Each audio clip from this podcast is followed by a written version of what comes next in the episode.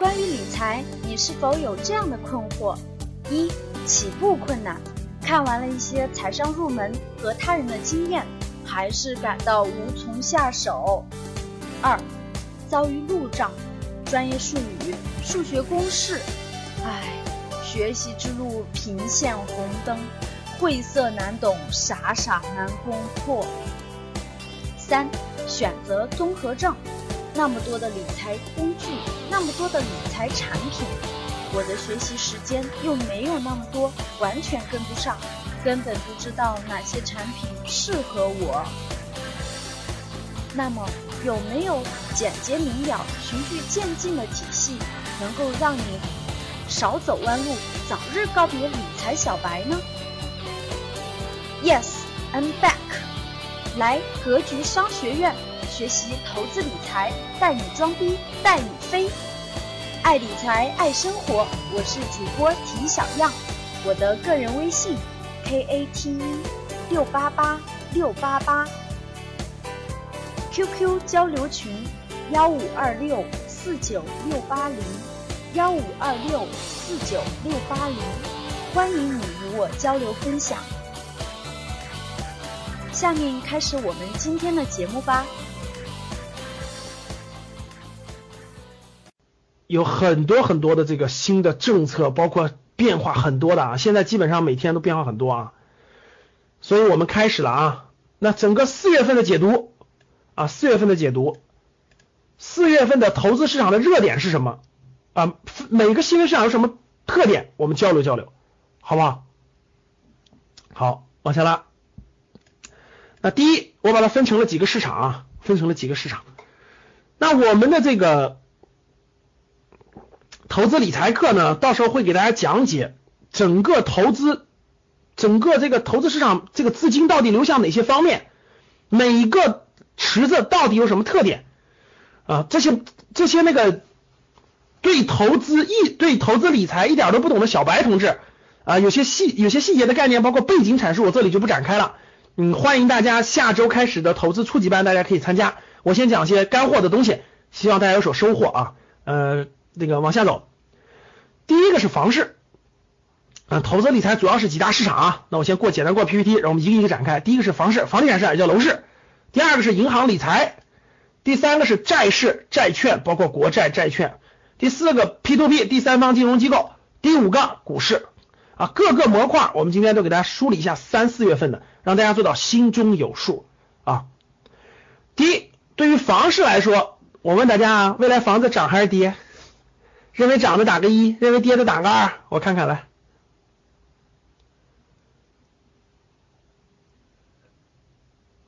大家看啊，打一的多还是打二的多？明显感觉打一的还是多一点，是吧？好了，大家都挺积极的哈，无论你打一还是打二，都着急了。我看了啊，好多深圳的都打二，是吧？深圳地区打二，深圳已经开始有点跌了，是吧？好了，各位这样的啊，对，其实盲目说一和说二都不对，要看地区，要看地区，也要分长远、长线看还是短线看。所以记住，横向的大家记住啊，这叫三维立体空间。做来格局学习啊，学投资理财一定要思路一定要跟普通人不一样。我们的思路绝对不是跟普通人一样的，非好即坏，no。从地理上说，分地区；从纵向上说，分时间，分长短。只要你把这个坐标，这两个坐标搞明白了，我们以后讲的股票的、债券的、房市的，都会接，都会用这个。我们要把时空给它拉开了。你在格局这儿学会把时空拉开，把格局拉开，你看问题就和别人不一样。这就是格局商学带给大家的智慧。同样是楼市和房市，看问题的时候，第一，先平面化、地区划分；第二。时时间上纵向划分，两者一划分，你就会发现问题不是你想象那么简单的，你的头脑就清晰了，听懂了吗？这叫做时空拉开，格局自动放大。等上课时候，高级班上课的时候给你们详细讲这点啊。看那，很多问题都要拉开时空的。对于房市和楼市来说，各位最重要的，第一，你看我给我自己写的一个写的一个这个，大家看好不好理解，好不好？看这啊。我写的打油诗是吧？看能买的不能买，不能买的随便买，真正能买的就一点点空间了。这个大家能听懂吗？谁能明白啥意思？好，先说第一句话，能买的不能买，啥意思？解读。我觉得，我就灵感来了，就写了个这个，叫能买的不能买，解释一下什么意思？看大家理解不理解啊？买的时候起步价能买，大家 好的，便宜的不能买，有钱的不买。好了，各位，其实大家明白我这个意思了吗？其实我偷换了个概念在这里面，大家发现没发现？这个买是什么意思？这个买如果换一个词是什么意思？有一个买字其实是另是什么意思？对，有一个买是投资的意思。大家听懂了吗？你看，这就是大家看第一个，能买的不能买，这个买是什么意思？这个买其实是投资的意思，就是你你为什么买房子？一个功能是住，对不对？另一个功能是什么？是不是想升值啊？那我问大家啊，你知道房子明天就贬值，你会不会买？就你知道房子明天就贬值，明天就要跌降降降降降，你会不会买？其实你不会，你要真知道贬值，你就恨不得我再租两年是吧？最好最好跌一跌我再买。就你买的时候，大家发现没？买的时候的出发点，它有它有两种心态是混在一起的。第一种心态是要自己住，第二种心态是我买了可不能亏呀，我买可不能亏呀。为啥？我买的本来就挺贵的了，未来一定要涨啊！我心里能承受的涨，我承受不了亏，对不对？是不是这样，各位？所以你看，能买的什么意思？就是能我我能买，我不仅可以住，我也可以投资，它未来是升值的，可不敢一两百万买个房子，未来是往下掉的，对不对？因为我有银行贷款，我压力很大呀，我买个两三百万的房子，明天给我掉，受不了，是不是这样的？所以大家看第一句话，能买的不能买，啥意思？这个买是啥意思？就是我出这个钱要做投资的。这个买是啥意思？就是真正的花钱交易。这个买是交易的意思，大家看到了吧？中国的文字博大精深，当你能拆分出文字的意思来，你就知道啥意思了。所以第一点叫什么？能买的不能买，就是真正有投资价值的房产，你已经不能交易了。听懂了吗？大家明白啥意思了吗？中国真正有房产。投资价值的是一二是一线城市，对不对？核心的一线城市，但是一线城市的房子现在都不能买了，知道为什么吗？这不就是三月底四月初的出的房地产政策吗？很多人没关注，我就不我这不就来给你解读来了吗？对呀，叫限购嘛。原来北京限购一直是最严格的啊，五年社保，就在北京必须上五年社保或者是五年纳税才可以买。现原来深圳是一年，大家知道吧？深圳是一年社保，那很容易啊。现在深圳要三年了，上海原来好像是三年吧，现在上海也要五年了。北京周边都开始限购了，大家明白了吧？你看没有？就限购，北上广深，北上广深，现在北上深已经都拉高。购买房这个这个这个门槛了，就第二套就不让买了。这么说吧，第一套房产你的社保满多少年，第二套就不让买了。大家听懂了吧？就你根本都没法投资。所以北上广、北上深现在管的最严的，广还稍微低，因为广的广州房价还相对便宜点。大家这么一弄，这么一弄，相当于什么？是不是卡住交易了？大家懂了吗？相当于把交易给卡住了，对不对？就是。没法交易了，交易量下让它控制住了，所以就叫做能买的，在中国真正有价值、有投资价值、有大量的刚需支撑的、大量的外来人口、收入又高的，能买的不能买，就是本来你能买，但它不不能不能买了，不让买了，限购，控制交易，对吧？所以你看交易量控制下来了，也可以叫能买的买不到了，是吧？是这个意思，不能买就是。控控制交易你买不到了嘛？第二叫啥？叫不能买的随便买，这个是啥意思？各位，那不能买的随便买，现在你们哪儿的房子可以随便买？大家说哪儿的房子随便买？哪儿的房子可以随便买？对，全中国三四线城市的房子随便买，爱买多少买多少。你最好买两百套，当地政府给你敲锣打鼓欢送你，欢迎你，对不对？所以大家看，好多地方政府都出了政策了，对吧？沈阳那边错点出了个晕头政策，所有大学毕业生零首付买房子是吧？连这种政策都出了，你敢不敢买？不能买的就是不能投资的，现在是随便买，你爱买多少买多少，消化库存啊！国家为什么把一线城市卡住呢？你看咱们现在的房地产政策是不是叫去库存？各位是不是叫去库存？各位现在房地产政策是不是叫去库存？对吧？叫去库存。那我问你们，库存主要是在一线城市、一二线城市，还是在三四线城市？库存主要是在什么哪个城市？对，库存主要是在三四线城市。结果呢？为了去库存，银行包括房地产政策一一往下，首付从百分之三十降到百分之二十，贷款放低，利率降低，结果歘一下钱全跑到哪去了？全跑到能买的去了。资本比人聪明，大家记住，资本比人聪明。结果钱都去买一线城市房子了，结果北上广蹭蹭蹭往上涨，这消化不了库存呢，咋办呢？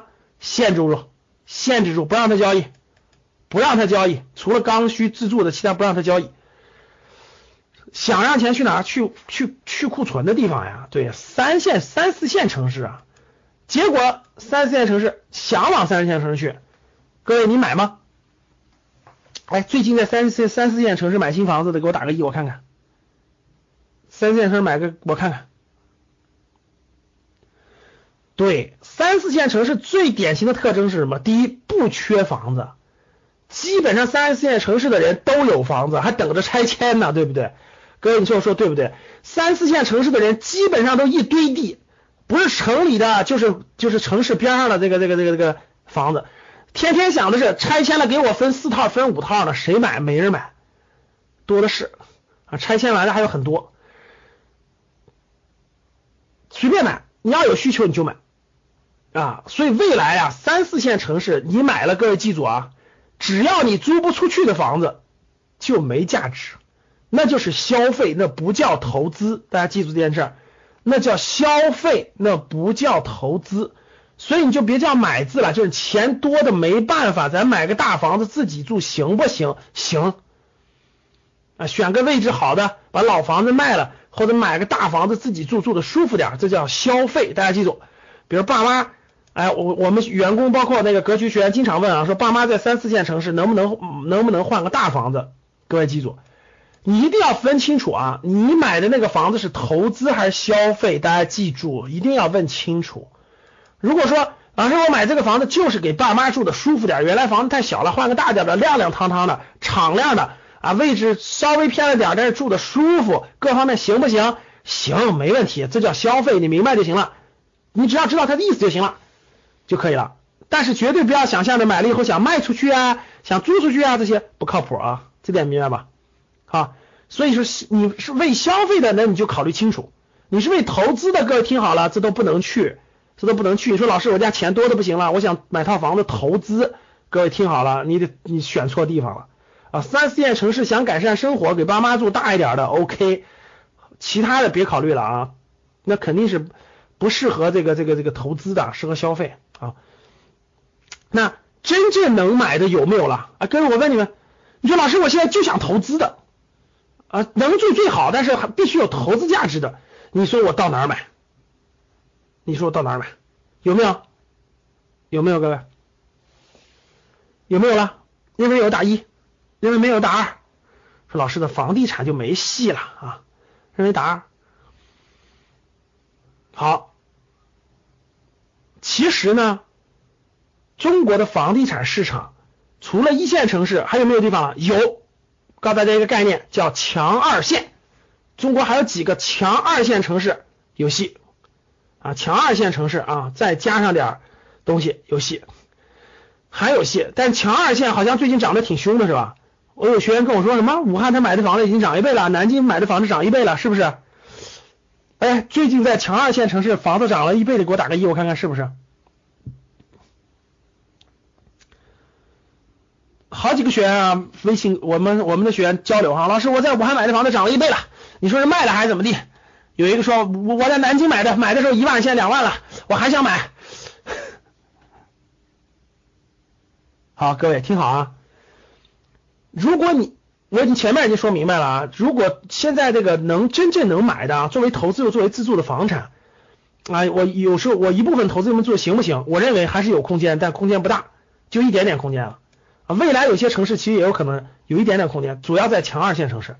强二线城市现在有的城市还是有戏的，还是有戏的。长期看啊，就是站在十年角度看，呃，空间还是挺大的。通货对抗通货膨胀，保值增值没问题，没问题啊。呃，必须加做两点，我这里讲两点。第一点，必须是强二线；第二，必须跟地铁结合。记住我说这样，第一是强二线，第二地铁结合。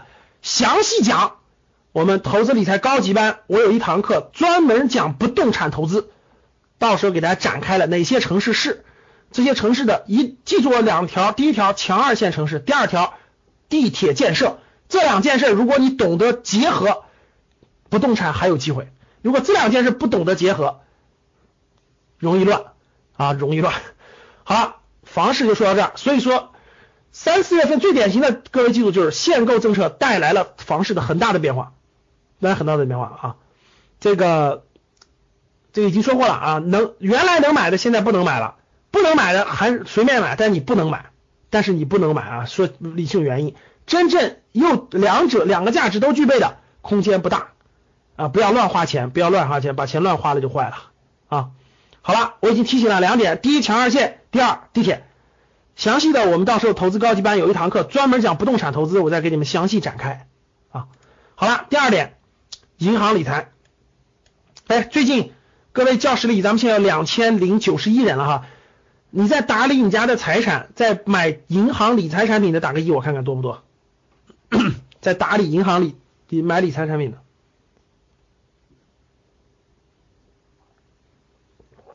好，你们发现没发现最近银行理财产品的收益是提高了还是降低了？回答我一下。最近银最近就四月份这个银行理财产品的收益是提高了还是降低了？啊，低了，而且低的非常快，对不对？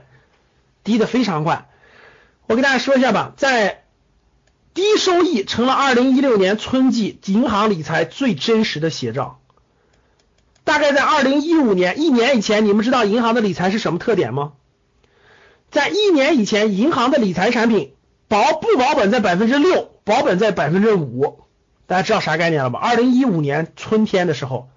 啊，理财产品保不保本在百分之六，保本在百分之五，相当相当不错，对吧？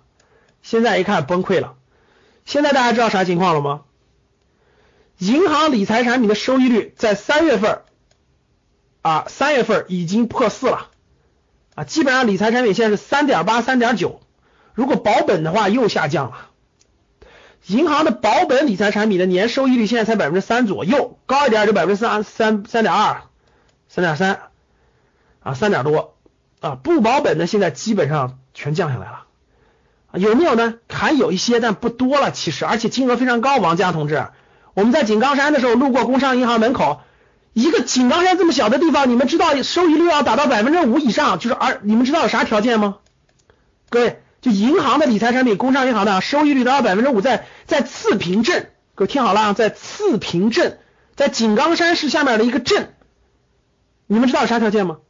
一百万起投还得五年起，一百万起投还得五年起，存五年才能达到百分之五左右。各位你可要知道啊，那是次平镇，你以为是北京啊？随便一百万啥都不算。那是个小镇里，有多少人有一百万现金呀？大家想一想，我就我们旅游的赤平镇，昨天刚看到的呀。我们昨天上午走的时候，一百万五年才能达到百分之五，就在次平镇的那个工商银行的电子电子牌上展示的。我们昨天路过，我们还聊呢。我们这个这个这个，就我们这个一块去这个井冈山在那聊呢。所以大家看门槛多高了吧？你看到门槛多高了吧？我们路过时，我们还聊，我们说有这么高的那啥，那所以大家看，二零一六年三月份的银行理财平均收益率已经降到三点破四了，全在四以下，又下降了。那我问大家，下降到连百分之三都不够的时候，我问你们，很多手里有钱的时候，他他什么感觉？各位，你们是什么感觉？你们不都是小土豪吗？什么感觉？哎呀，勒了个去了！反正这点小收益，买它干嘛呀？还累哼哼的去排队是吧？而且还在理财都不是一年的，哎，三个月排一次，三个月排一次，累死了！你们说是不是？是不是？真的是这样的呀？所以看这。那钱总得有去处，对不对啊？你看房子大部分不能买了，哎呀，房子该有的也有了，也不能买了，手里那钱也不能都买成钢筋水泥呀，对不对？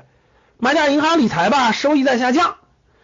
那所以买理财的人都明白，顶多就挣点小利息，这个这个这个不还不一定能保值增值的，更别说发财了，那更不可能了，是吧？哎呀，怎么办呢？大部分人会想到什么？各位？房子呢是这种情况，第一是有了的人就买完房已经有两三套的人不敢买了，那个那个那个没买的呢，这个有的也是买不起了，一线城市也买不起，对吧？也暂时也不敢买。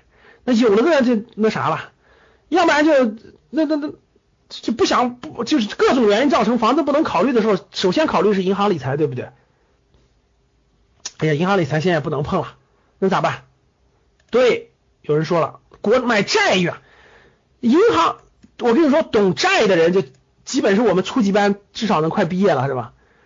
投资除了房子，除了这个银行理财，还有债券。我们在投资初级班里头，我会详细把债券市场给你讲明白，告诉你投资债券应该怎么投资啊？债券的风险相对较小，收益相对较高，比比股票安全的多，比银行理财收益高多了啊！这是初级班的一个重头，因为很多。不敢碰股票的人，那咱就得会碰债券。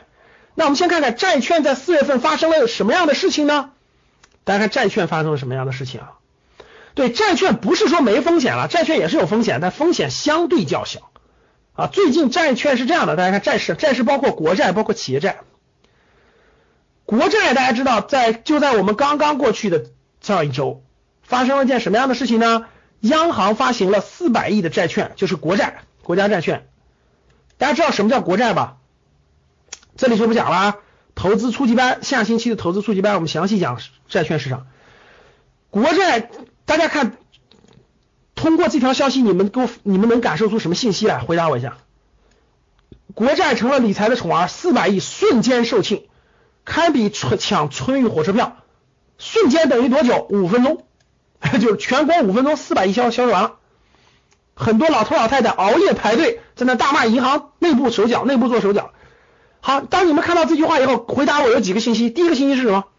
你们能看到几个信息，就从中能够反映出什么样的问题，反映出什么样的信息来？回答我。好，第一个是我们没机会了，对你也别去排队了，没机会了。看出了什么信息？你应该看出什么信息？对，最典型的是什么？钱多呀。哇，有钱的人太多，民间的钱太多，是不是？钱多什么少？什么少？好资产少，能带来真正升值潜力的资产少，对不对？太清晰了，四百个亿五分钟卖光，而且很多人都是派着很，因为啥？这次这个销售国债是往上往下同时进行，大家懂了吧？那很多爸妈就拉着年轻人，很多爸妈就拉着年轻人坐在电脑跟前，赶紧给我买，赶紧给我买，买不上以后利息从你的嫁妆里扣。现在是典型的，老太太就直接跟她女儿说，买不上以后我损失的利息从你给你的嫁妆里扣，听懂了吗？然后很多老头老太太不会用电脑的，身边儿女不在身边的，吭哧吭哧搬个小板凳连夜去排，看到没有？为了确保自己能抢购成功。很多老人连夜带个马扎，甚至打地铺在银行门口熬夜，真的，真的熬夜啊！熬到的前面的熬了的都不是能买，不是所有人都买上，只要一只有一小部分买上，因为啥？网上被抢光了，对吧？是啊，那大家看看他们抢什么呢？大家看他抢什么呢？三年期的票面利率是百分之四，就是存三年是百分之四，就两百亿的额度；五年期是百分之四点四二，两百个亿。看到了没有？百分之四，百分之四点四二，就为这百分之四一年呀！大家看到多少钱进去？那我问大家，这些钱傻吗？我们问你，我问你，这些钱傻吗？不傻呀！那为什么他们拼命要抢这百分之四四点四二的呢？对呀，不高，他为他们为什么抢呀？回答我，你们回答我，不高为什么抢？为什么？哼，因为别的更不靠谱，对不对？因为你因为普通大众能碰的别的更不靠谱，银行存款利率一点几，你存个头啊！理财三个月一换，三个月换，才三点几，晕菜了。至少占百分之四的，相对来说比较稳定，至少不会怎么样，不会像我一会儿说的另一个另一件事啊。由于网银和柜台同时开售，所以部分网点甚至来不及卖出一笔就发现被抢光了。